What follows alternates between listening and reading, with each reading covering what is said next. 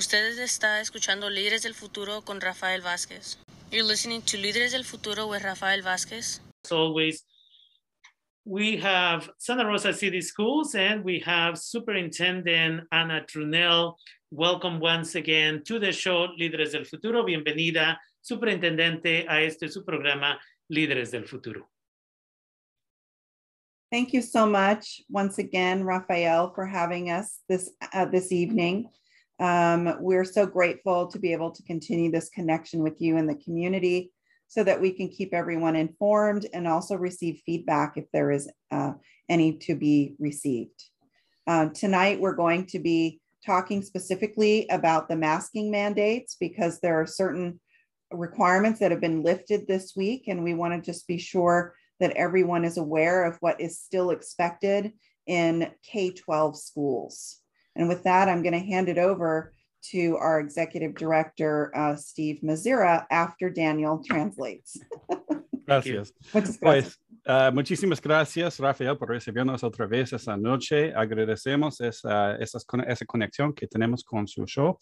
Y uh, es una oportunidad para nosotros de, para mantener a todos informados uh, sobre lo que sucede en las escuelas y además de recibir alguna retroalimentación sobre lo que dice, se dice en la comunidad. Uh, vamos a hablar esta noche un poco del requisito um, sobre el uso de cubrebocas. Um, esta semana sí han cambiado las reglas en este estado para el uso de cubrebocas, pero vamos a hablar uh, de las diferencias uh, aquí en las escuelas y vamos a dar la palabra al señor Steve Mezera, el director de servicios especiales en el distrito escolar. Thank you very much. Thank you very much, Rafael, for having us. And I want to thank you to all the families that have gone through this very, very trying time in the last 90 days. Since Christmas, we have been in a huge surge of uh, COVID cases in the Omicron variant. And our families, our staff, and everyone in our community have responded very well to try to keep everybody safe. Pues uh, muchas, muchísimas gracias, Rafael, por recibirnos otra vez. Uh, y, y, el Señor ha notado um, cómo uh, las familias y todos nosotros hemos experimentado este brote de Omicron, de variante Omicron, durante los 90 días pasados y ha, ha tocado a, a todos aquí en, en, la comunidad y, y, el Señor quería agradecer a todos por su paciencia y respuestas uh, la respuesta a este brote de, uh, de variante Omicron? We adjusted to make safer a lot of our protocols during this time in January. As an example, indoor sports had to be reduced to 50 or less.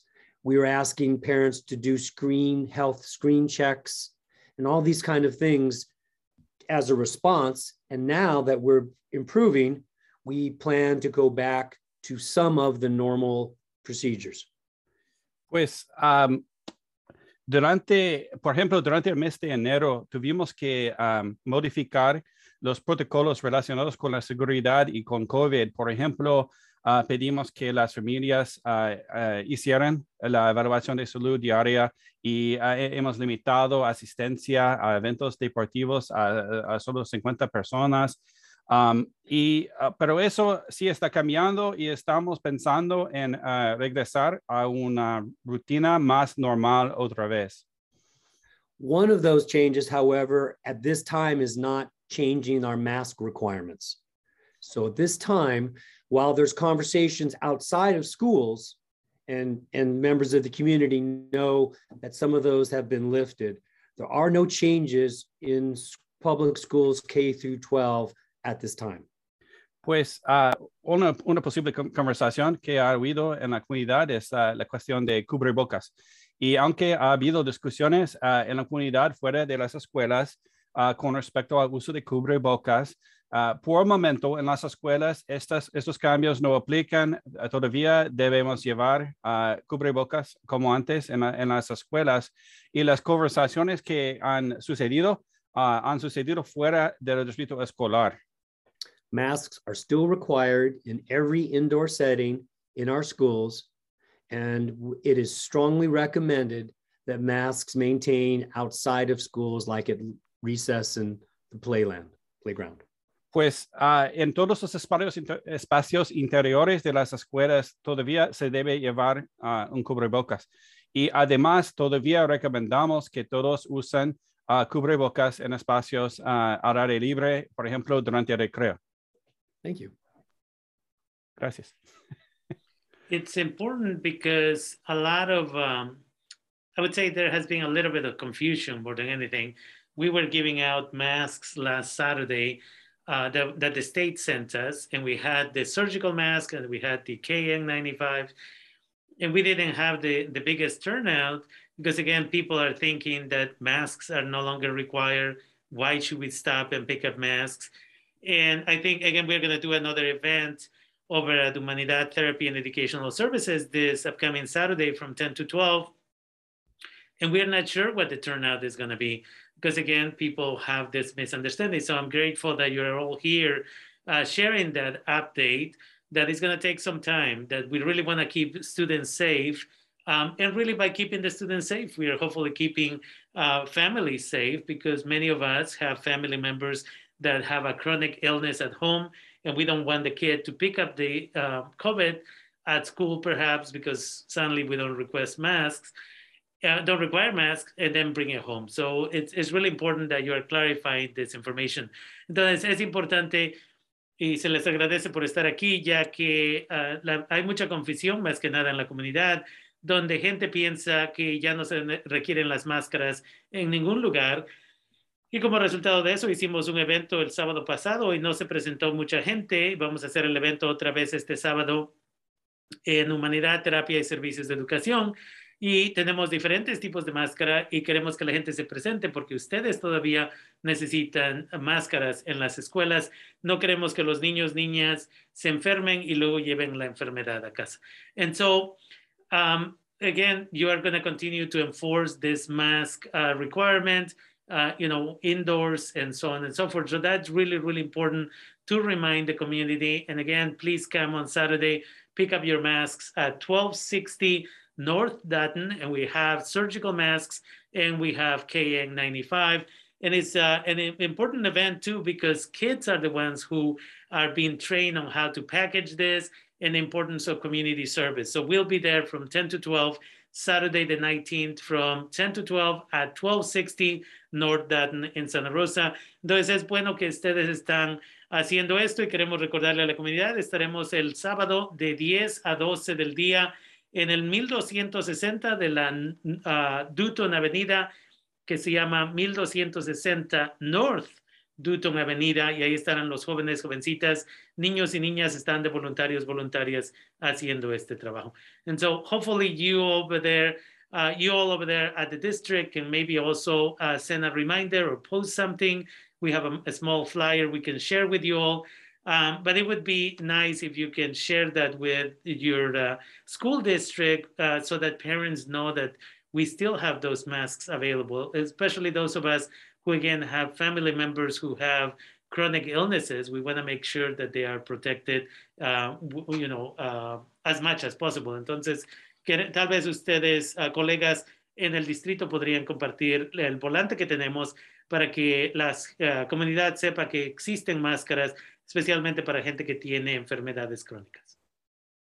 And also, may I add that the, the requirements, you mentioned it, surgical masks and KN95s, those regulations did change in January, and we have those all available at our schools for students and staff 100% of the time. So it's also important to understand that gaiters and, and thin uh, cloth masks are not are no longer acceptable during this. And so it's important to pick up a proper mask.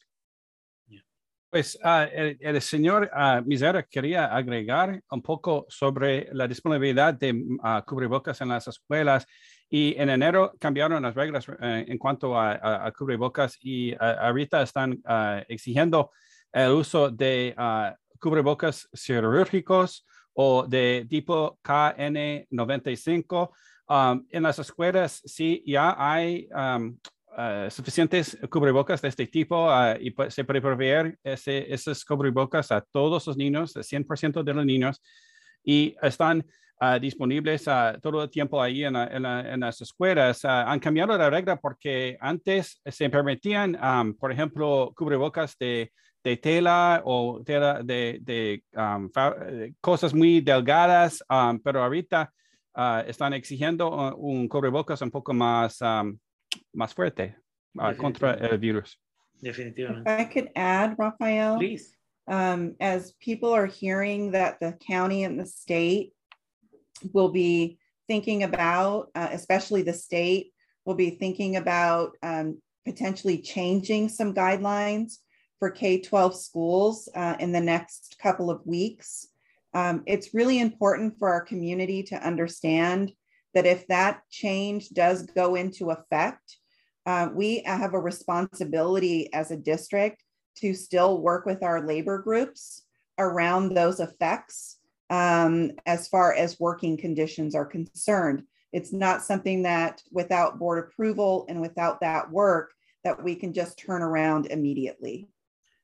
Pues uh, la, la superintendente agregó um, que para, para todos deben de saber que aunque el condado y especialmente el estado la gente de, de, estos grupos van a estar pensando o considerando cambios en el requisito uh, con respecto al uso de um, cubrebocas en las próximas semanas, pero es importante tener en cuenta que aunque el Estado posiblemente um, cancela o remueve eso, todavía nosotros como distrito escolar tenemos ciertas obligaciones con respecto a los grupos laborales, o, es decir, los, sindicatos, los grupos de, trabajadores que trabajan en, las escuelas, y tenemos que negociar con estos grupos es como parte de las condiciones laborales ahí en el distrito escolar. Y además tenemos que presentar uh, el, nuevo acuerdo uh, ante la mesa directiva antes de poder entrar en vigor